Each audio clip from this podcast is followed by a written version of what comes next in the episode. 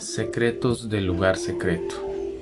Llaves para avivar tu tiempo personal con Dios. Capítulo 7. El secreto del refugio. Hay un sitio de refugio para las tormentas de la vida. Ellas inevitablemente nos asaltarán en este vuelo terrenal, pero hay donde refugiarse. Me refiero por supuesto, al lugar secreto. Porque en el día de la aflicción Él me resguardará en su morada, al amparo de su tabernáculo me protegerá y me pondrá en alto sobre una roca. Salmo 27.5. Al amparo de tu presencia los proteges de las intrigas humanas. En tu morada las resguardas de las lenguas contenciosas. Salmo 31:20. Hay un lugar donde Dios protege a sus amados, en el santuario de su presencia. El diccionario Webster define santuario como un lugar de refugio, asilo, más allá, inmunidad. La morada de Dios es un santuario para el soldado abatido por la guerra, un lugar de inmunidad del acoso del enemigo. David escribió, te he visto en el santuario y he contemplado tu poder y tu gloria. Salmo 63.2. El título del Salmo 63 dice, Salmo de David cuando estaba en el desierto de Judá. Por tanto, mi pregunta fue, ¿cómo pudo David escribir sobre mirar a Dios en el santuario cuando estaba huyendo para resguardar su vida del rey Saúl? Estaba totalmente aislado, un fugitivo político que se escondía en el desierto. Y pasó varios años allí. No tenía acceso al lugar donde residía el arca, por lo que obviamente no estaba hablando de él. Cualquier intento de acercarse allí le hubiera costado la vida. ¿Qué santuario había encontrado David? Creo que se estaba refiriendo a su vida secreta con Dios. Aun cuando no podía adorar delante del arca, descubrió el lugar secreto como el refugio del torbellino de emociones y de problemas que bombardean constantemente su alma. Aquí podía ventilar sus ansiosos pensamientos, aquí podía ser renovado en el amor de Dios al contemplarlo en su belleza, aquí podía tranquilizarse en la confianza de la protección de su Padre Celestial. Aquí era sanado de las heridas por el rechazo de los hombres. Aquí renovaba sus fuerzas para la jornada.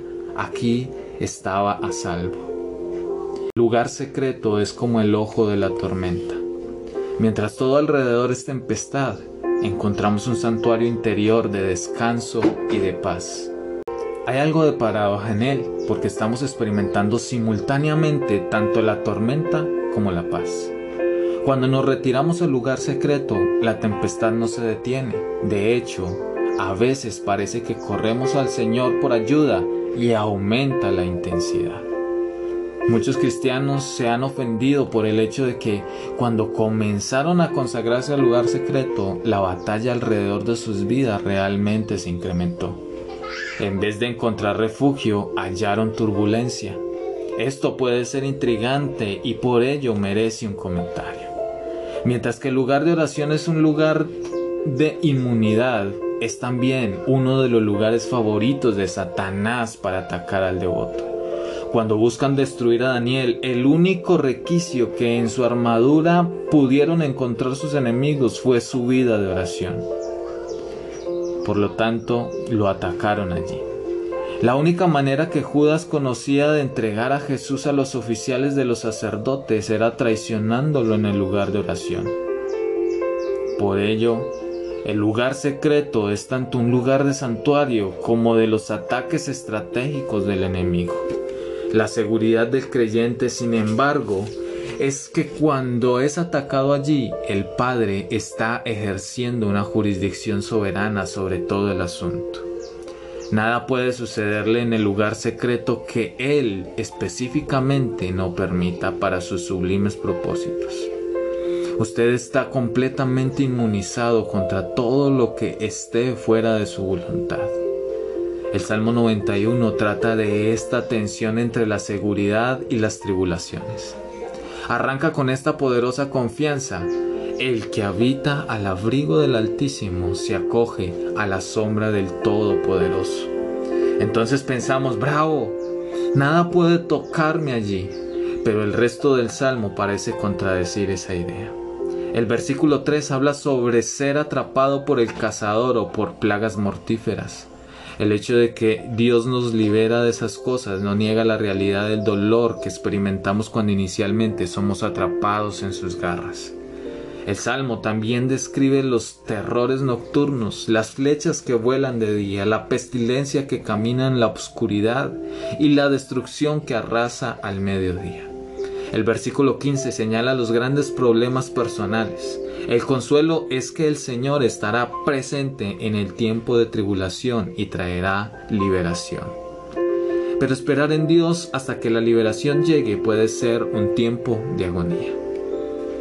Como ya mencionamos, algunos cristianos se ofenden por el aumento de la batalla que encuentran cuando se consagran al lugar secreto. Es esta ofensiva a la que pienso se refiere el Salmo 91.7. Podrán caer mil a tu izquierda y diez mil a tu derecha, pero a ti no te afectará. Aquellos que están a tu lado son tus compañeros de batalla. Se ofenden porque Dios permite que semejante calamidad golpee sus vidas después de haber sido tan fieles.